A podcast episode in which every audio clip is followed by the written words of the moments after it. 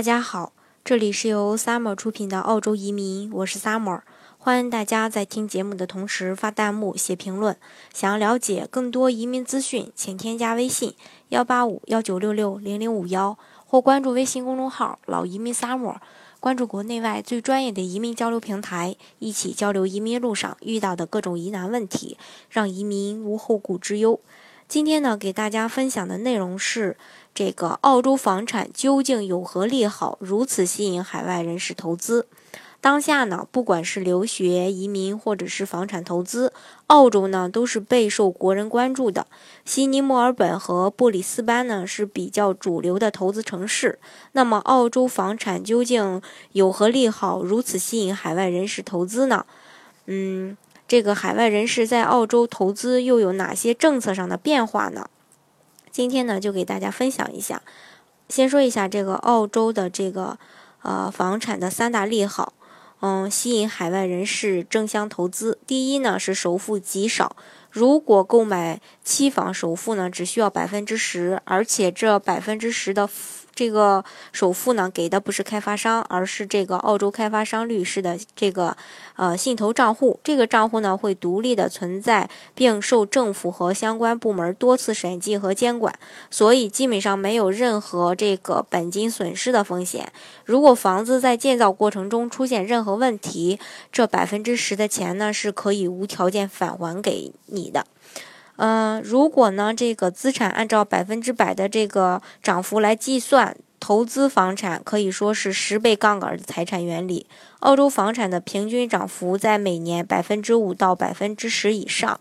二零一五年，这个悉尼和墨尔本的涨幅呢是百分之九。如果澳洲的房产涨幅每年只有百分之五，对于一个十倍杠。杠杆的这个理财产品呢，相当于每年的资本回报率在百分之五十。与此同时呢，房子在建造过程中不需要办理贷款，这一点跟中国的房产政策不一样。澳洲的房产贷款政策是什么时候交房呢？呃，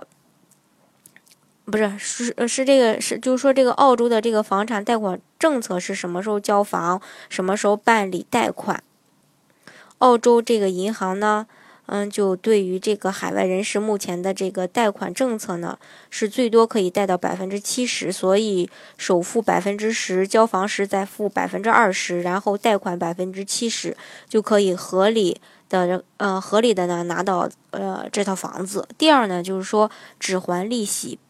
不还本金。在澳洲购房可以选择这个本息连还，也可以一次性付清，或者可以选择只还利息不还本金。对于很多投资者来说呢，其实是不想占用太多的现金流，所以选择只还利息的这种方式，没有太多的投入，还可以赚取房产未来的增值。对于大部分。嗯，这个国家的房产市场来说呢，比较好的回报是房产增值，而不是房产租金。所以，假设有一百万澳币，可以选择买一套房子付清，也可以选择贷款购买三套房子。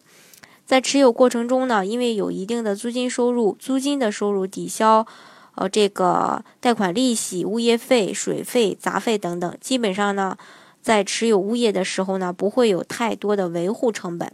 第三呢，就是说金这个金融杠杆作用再融资，这也是与中国不一样的地方。在中国购买一套房子，如果有贷款，需要把贷款补清，才能从房子里套钱出来。在澳洲呢，只要银行评估承认房子已经，就是说已呃已经有这个一定的合理的增值，就可以从增值的部分贷款出来。举个例子吧。呃，比如说这个，如果房子从八十万澳币涨到一百万澳币，有二十万的这个增值空间，同时呢，房子还有百分之七十的贷款，你呢可以从这二十万的增值空间里套出百分之七十的现金，银行会把这笔钱以现金的形式打到你的账户里，可以用作交学费呀、投资移民，甚至消费。那么，海外人士在澳洲投资有哪些政策上的变化呢？二零一六年呢，也被称为政策比较收紧的一年。嗯，简单的给大家罗列一下。呃，第一呢，就是说，二零一六年中国加大了对外汇向这个境外流动的管制，每个中国公民每年可以换取五万美金的限额。多个身份证往海外同一个账户里汇呃这个汇款呢，海外的账户呢可能会上这个黑名单。第二呢，就说澳洲方面多个州呢也都对海外人士增加了印花税。墨尔本在二零一六年的七月一号正式向海外人士增加百分之三的印花税，达到百分之七。悉尼的增加幅度呢是百分之四，平均呢在百分之八左右。呃，昆士兰州呢就是增加了百分之三，总印花税达到百分之七左右。所以呢，目前来说，投资澳洲这三大主要首府城市所面临到这个印花税都是百分之七以上。第三。点呢，就是说，这个二零一六年的六月，澳洲政府正式宣布这个小留学生签证，这是对澳洲房产市场的一个利好。澳洲政府开放了这个小留学生签证，只要年满六年的这个儿童呢，呃，你就是说年满六岁的儿童就可以留学澳洲，同时还配置监护人签证，而且可以续签。这样呢，中国富有的中产阶级带着孩子去接受澳洲早期教育。就成为非常方便的事情，同时对澳洲各个学区的大户型公寓及这个二手房带来了很多的机会。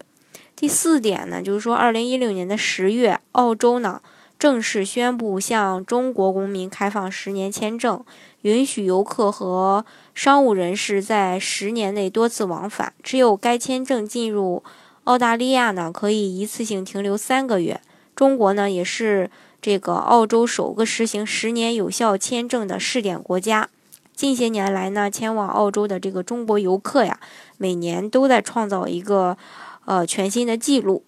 呃，二零一五年到呃这个到达呢是一百四十万人。第五点呢，还有说就是说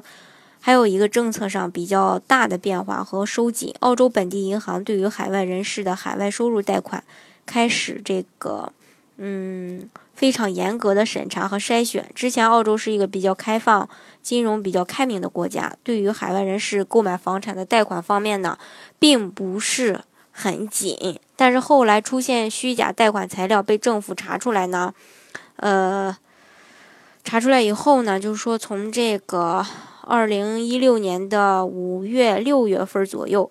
几大银行呢就相继宣布会严格的审查。所以现在如果考虑购买澳洲房产，可能考虑其他的银行，比如说这个汇丰呀、花旗呀，还有新加坡、新加坡的这个大华银行，或者是华侨银行，甚至是中国银行等等。嗯，建议投资者在购买房子交房前半年到一年左右开始联系相应的贷款部门的负责人。好，以上呢就是，嗯。这个大家呃，就是这个我我今天呢给大家分享的这个关于澳洲房产的一些相关内容，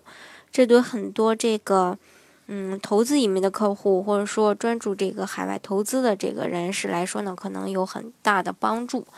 嗯，大家如果想了解澳洲的移民项目，或者说想了解澳洲的其他移民信息的话呢，可以添加我的微信幺八五幺九六六零零五幺，或关注微信公众号“老移民 summer”，关注国内外最专业的移民交流平台，一起交流移民路上遇到的各种疑难问题，让移民无后顾之忧。